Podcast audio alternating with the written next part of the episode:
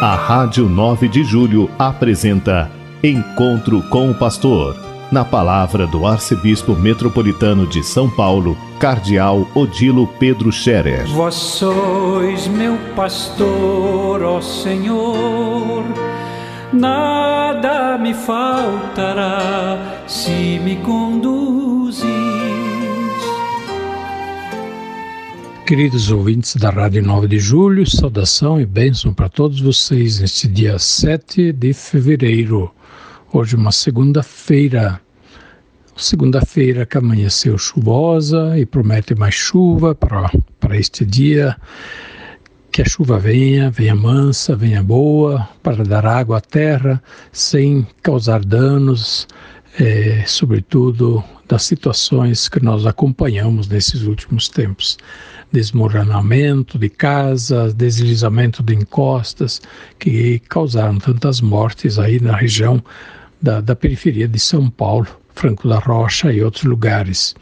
Deus envia chuva, que ela venha boa, que ela venha para matar a sede da terra, da natureza e fazer, fazer a boa reserva da água que nós precisamos e que a natureza precisa. Ontem, domingo, dia do Senhor, nós celebramos a Eucaristia recordando os chamados que Deus faz a nós. As três leituras falavam dos chamados. A primeira leitura falava do chamado do profeta Isaías, chamado pelo Deus Santo. Ele se sentiu pequeno, pecador diante do Deus Santo, mas Deus o purificou. É um gesto bonito, simbólico, né? Deus tocar a língua dele para purificar a língua, para depois esta mesma língua ser língua do profeta para falar as palavras de Deus, as boas notícias de Deus e também anunciar a santidade e a justiça de Deus. Nossa língua, né, nós devemos todos os dias purificá-la para que ela só sirva para coisa boa. Evitar que a nossa língua sirva como arma, como espada para ferir, para mandar mentiras para frente, para prejudicar o próximo e assim por diante. Purificar a língua todos os dias, não deixar que ela seja usada mal para que outras pessoas sejam prejudicadas. O profeta Isaías, portanto, chamado por Deus, e se dispôs a fazer a, a obra que Deus lhe pedia. É a típica vocação de quem é tocado por Deus e se dispõe e diz: Eu estou pronto, faça-se o que Deus quiser, como também disse Maria.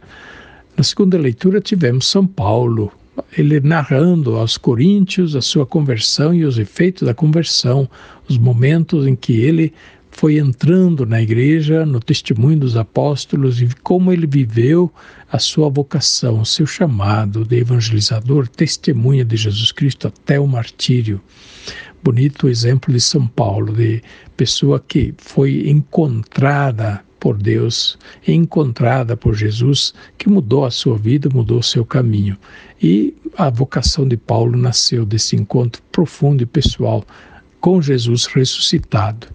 E no Evangelho, o chamado dos apóstolos, ainda cheios de medo, é, mas que diante de Jesus viram o poder de Deus em Jesus e aceitaram a autoridade de Jesus. Pedro que diz: em atenção à tua palavra, eu vou lançar novamente a rede.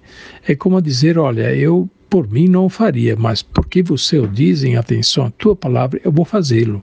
E foi uma grande pesca que fizeram em águas mais profundas.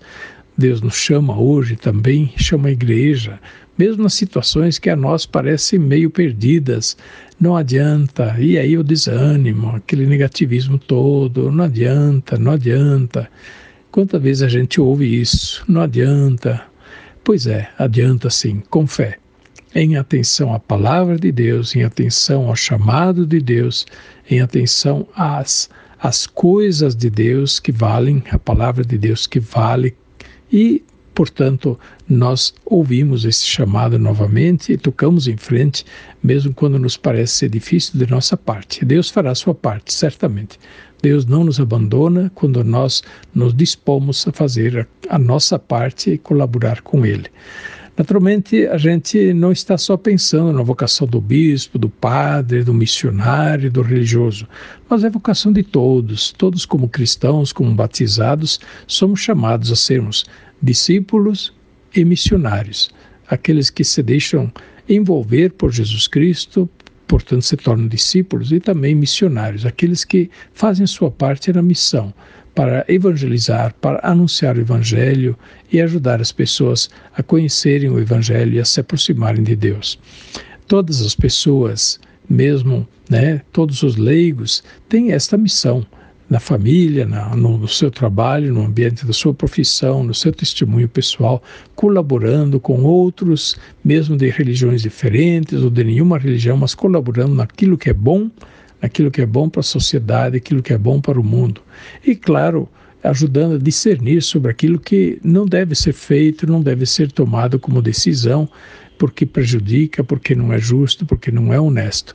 E, portanto, dessa forma, participar da edificação do reino de Deus no mundo. Então, esta é a vocação de todos e para a qual todos são chamados. Todos têm algo a fazer. E o Papa Francisco está recordando constantemente uma igreja que é de todos e de uma missão que é de todos, por isso a participação é necessária, é importante, não só para fazer uma leitura na missa, para fazer uma porção das ofertas, fazer uma prece na missa, isso sim, mas muito mais é aquela participação primeira que é a nossa participação no bem da igreja, na vida da igreja, é participar da missa, participar dos sacramentos, participar daquilo que é fé da igreja, não ficar meio à margem, meio por fora, participar. Esta é uma questão fundamental na vida da igreja. Ontem nós tivemos também mais uma triste notícia, infelizmente, do falecimento do padre Antônio Marcos Girardi. Era um padre já idoso que tinha vários problemas de saúde, inclusive teve um AVC e ficou por algumas semanas é, internado entre a vida e a morte veio a falecer ontem. Padre Marcos Girardi estava ligado ao movimento Maranatá, que tem sua sede na Casa Verde, além de ser um movimento católico, é também é, é, trabalha no, com uma obra social muito interessante. Portanto, rezemos pelo falecido padre Marcos Girardi, para que Deus o acolha e recompense na vida eterna. E também no sábado faleceu um outro sacerdote idoso, doente, que já faz tempo estava muito mal, o padre Mechango, Antônio Mechango, um padre da Arquidiocese de São Paulo que trabalhava na paróquia Cristo Rei, na região do Jaraguá, região Brasilândia. Que Deus também recompense o padre Antônio Mechango por tudo aquilo que ele significou e fez para o povo de Deus na Arquidiocese de São Paulo.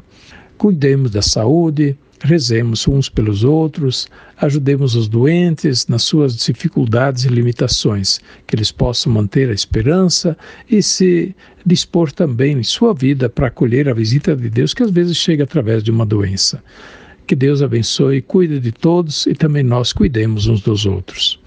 No próximo dia 11, nós celebraremos a festa de Nossa Senhora de Lourdes, que é também o Dia Mundial dos Doentes o Papa Francisco fez uma bela mensagem sobre esta ocasião, para esta ocasião. Esta mensagem para o Dia Mundial dos Enfermos, dia 11 de fevereiro deste ano, já está na internet, vocês podem procurar e encontrar. É uma bela mensagem sobre o cuidado dos doentes e sobre a relação de Jesus com os doentes. A bênção de Deus Todo-Poderoso, Pai, Filho e Espírito Santo, desça sobre vós e permaneça para sempre. Amém.